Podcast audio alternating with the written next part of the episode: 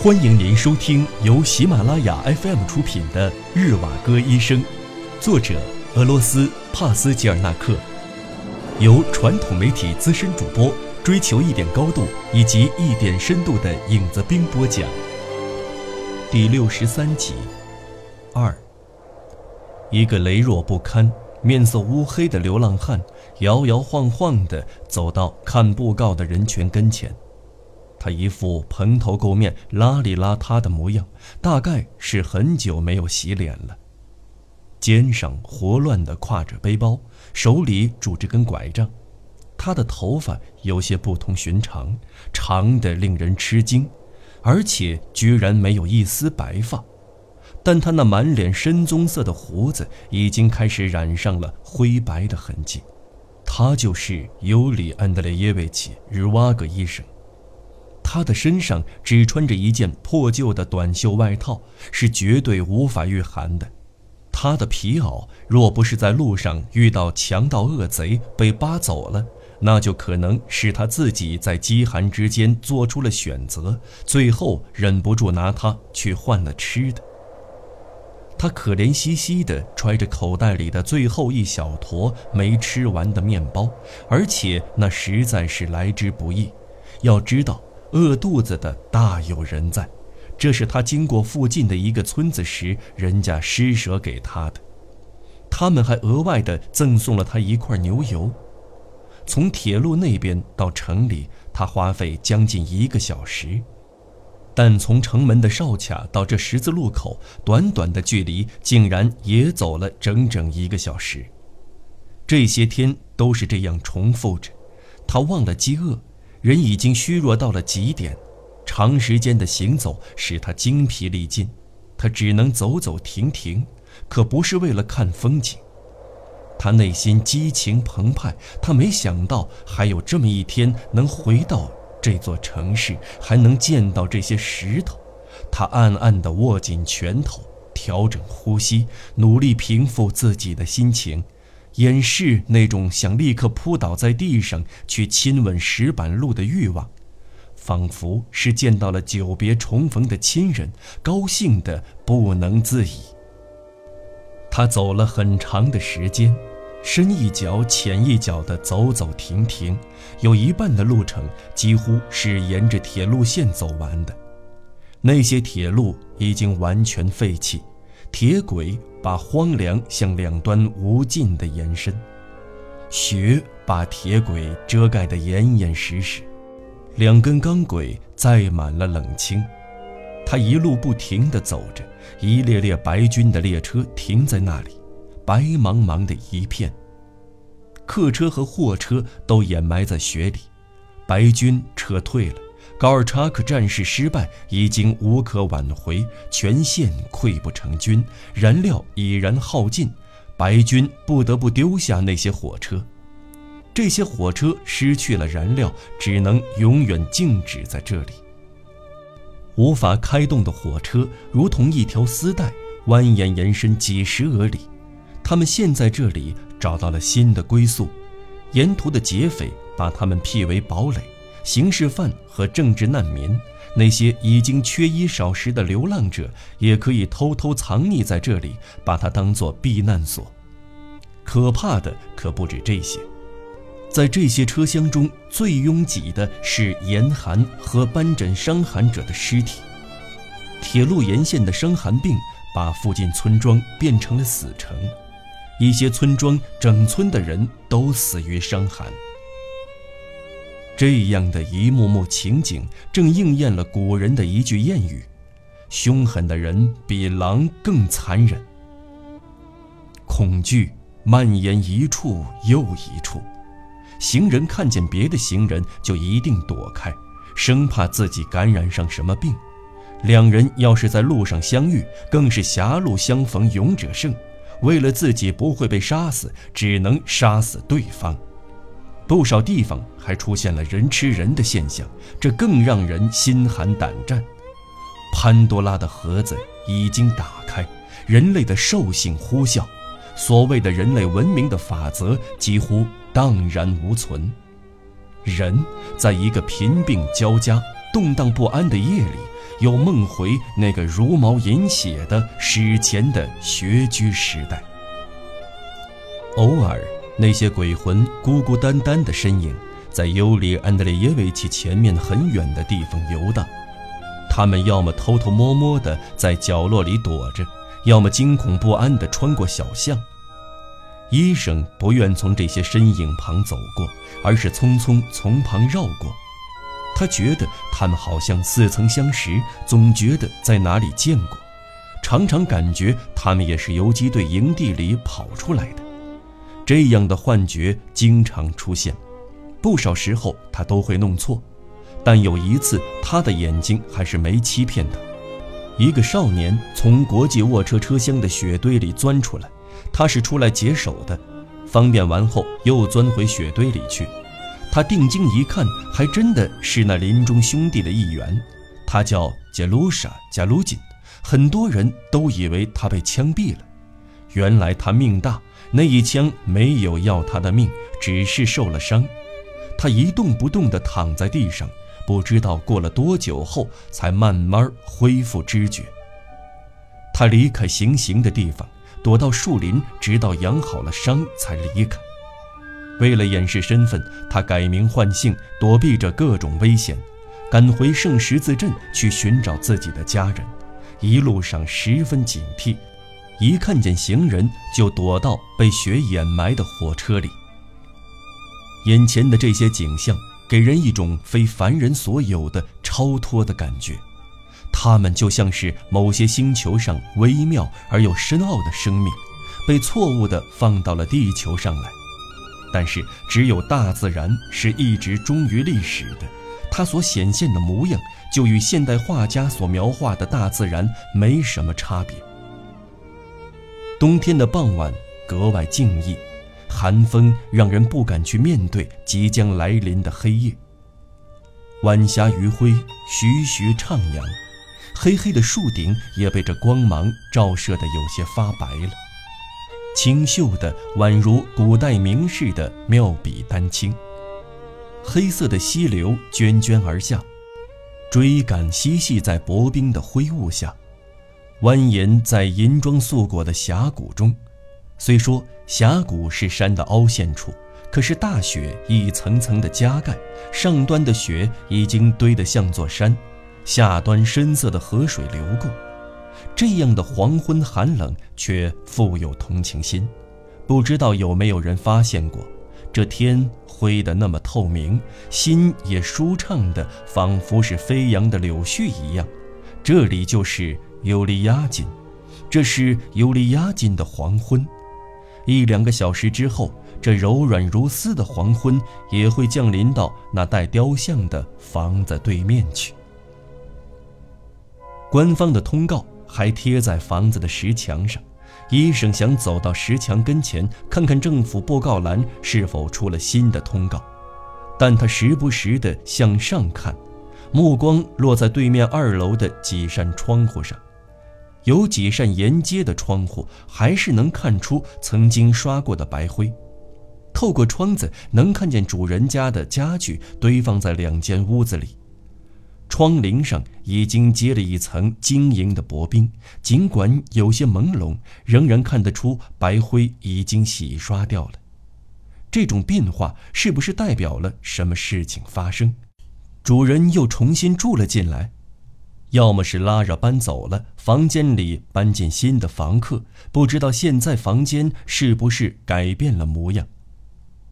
这种琢磨不清的情况，反而使医生有许多的念头涌起，激动的情绪让他自己都难以控制。他走到街道对面，通过大门钻进过道，登上正门楼梯，感觉是如此亲切而熟悉。他曾无数次午夜梦回这里。生锈铁梯的花纹让他常常回想起来，哪怕是在林地营中也是一样。连花纹上的涡纹都历历在目，在某个向上转弯的角落，往脚下看看，栅栏下楼梯的角落里放着破桶、洗衣盆和断腿的椅子。现在这番景象一如当初，没有丝毫变化。每个角落、每个细节几乎都和从前一样。此刻，医生的心情真是难以言喻。他恨不得对着楼梯说声谢谢，来感激他如此忠心于过去。您正在收听的是由喜马拉雅 FM 出品的《日瓦戈医生》。那个铃一直就在门上，医生记得。他在被游击队俘虏之前，他就已经坏掉了。他想走上去敲敲门，可是发现门上的锁明显有问题，沉重的锁直接贯穿那个拧进旧式做木门里的铁环里，笨重地挂在那里。门上的装饰一直保存得很好，其他地方已经脱落。以前这样的情况都被视为野蛮行为，从不允许发生。门上以前一向是使用暗锁，相当牢固。要是坏了，钳工会及时修理。仅仅这件小事，就说明现在的情况是什么样了，一眼就知道比过去糟糕很多。医生心里很清楚，拉拉和卡坚克不可能在这个家中，或许尤利亚金容不下他们。他心酸地想，他们。也可能已经不在人世了。看到这一幕，他做了最坏的打算。他打算到墙洞里摸一摸，那是他和卡坚卡都很害怕的地方，只是害怕后悔才试一试。他先走到墙边，用脚踹了踹，免得伸手到墙洞里打扰到了那些老鼠。他在洞里摸着，没有抱希望能够在曾经的约定的地方找到什么希望。一块砖堵住了墙洞，尤里安德烈耶维奇扒开了砖，把手伸进去。哇，不可思议啊！钥匙和一张便条静静地等待着被发现。他拿出来一看，便条写在一张大纸上，内容很长。医生万分欣喜，想要赶快看见内容，赶紧凑近到楼梯台的窗口跟前。不得不惊叹，这一切是奇迹。更加神奇的事情还在继续。便条是写给他的，他马上读了。神呐，这是多么美妙！有人在城郊看见了你，你竟然活着回来了，真是没想到啊！他们就跑来告诉我，我猜测你一定会先赶到瓦雷金诺去，我把卡坚卡也带着上那儿等着你。只是我把钥匙放在那个你知道的地方，怕你会来到这里找我。你就到家里，不要离开，在这里等我回来，哪儿也别去了。对了，你一定不知道吧？我现在已经搬到前面的房子去住了，就是离街道最近的那一排。楼里空空的，萧条得很，没什么办法，只好变卖了房主的一部分家具。我还留下了一些食物，你可以拿来吃，几乎都是土豆。我把熨斗放在锅盖上，还有重的东西，你知道的，这是防备老鼠的。我现在每天都很愉悦，快活的都不知道怎样才好。他匆匆看完便条正面上的话，背面也写满了的内容，他却没有注意到。打开的便条被他拖到嘴边，也没看就叠起来，同钥匙叠在一起，一把塞进口袋里。锥心的疼痛和无比的快活搅拌在一起，纠缠在心中。既然他没有一丝犹豫，也没有什么要求，就去了瓦雷金诺，他的家是不会在那里了。这个细节在他心里翻腾，已经引起的恐惧。更重要的是，亲人生死未卜，他感到心如刀割，也不知道此刻他们在哪里。怎么他始终没提到他们？好像这些人根本不存在似的。看着天色慢慢变黑，他知道可供考虑的时间不多了。趁着天还有点亮堂，还可以做很多的事情。当前还有一件重要的事，就是去看看挂在街上的法令。要知道，在那个不安定的年代，这事儿一定得放在心上，不容疏忽。因为不知道某项规定而不小心违反，可能会连命都丢掉。他来不及打开房门，就下楼去了，任沉重的背包把肩膀压得酸疼。走到墙跟前，各种印刷品已经把墙壁贴满了一大片。三。墙上贴的文件有很多，包括报刊文章、审判记录、会议演说词和法令等。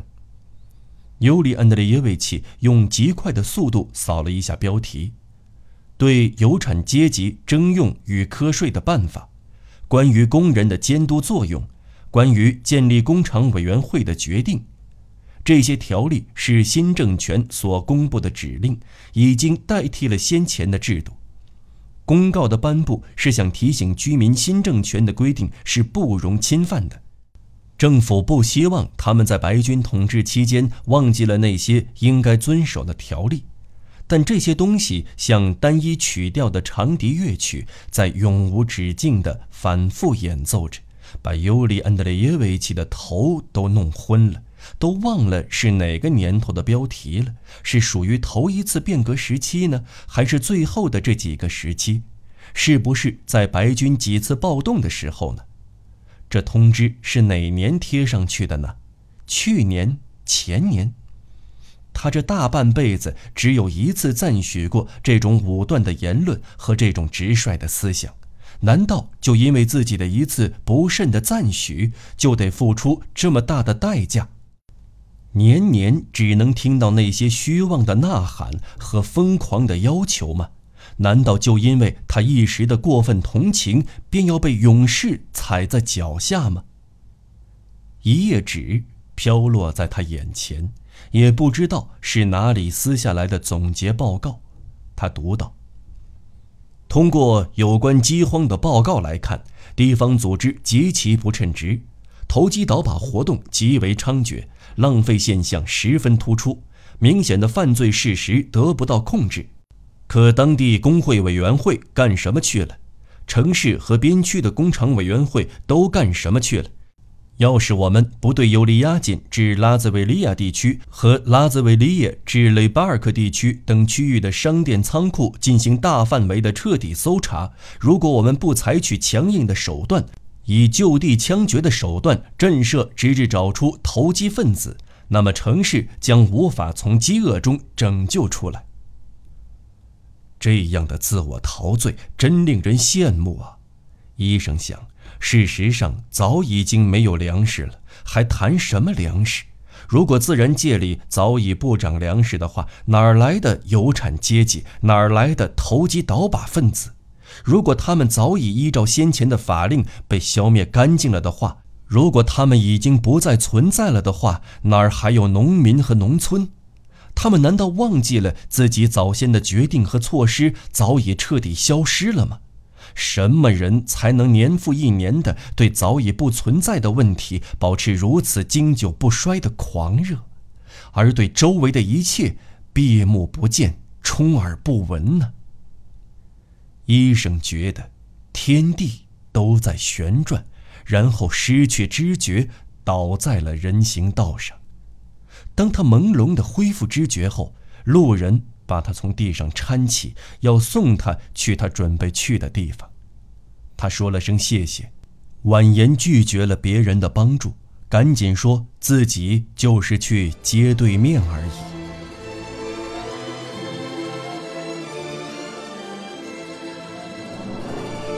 听众朋友，本期节目到此播讲完毕，我们下期节目再见。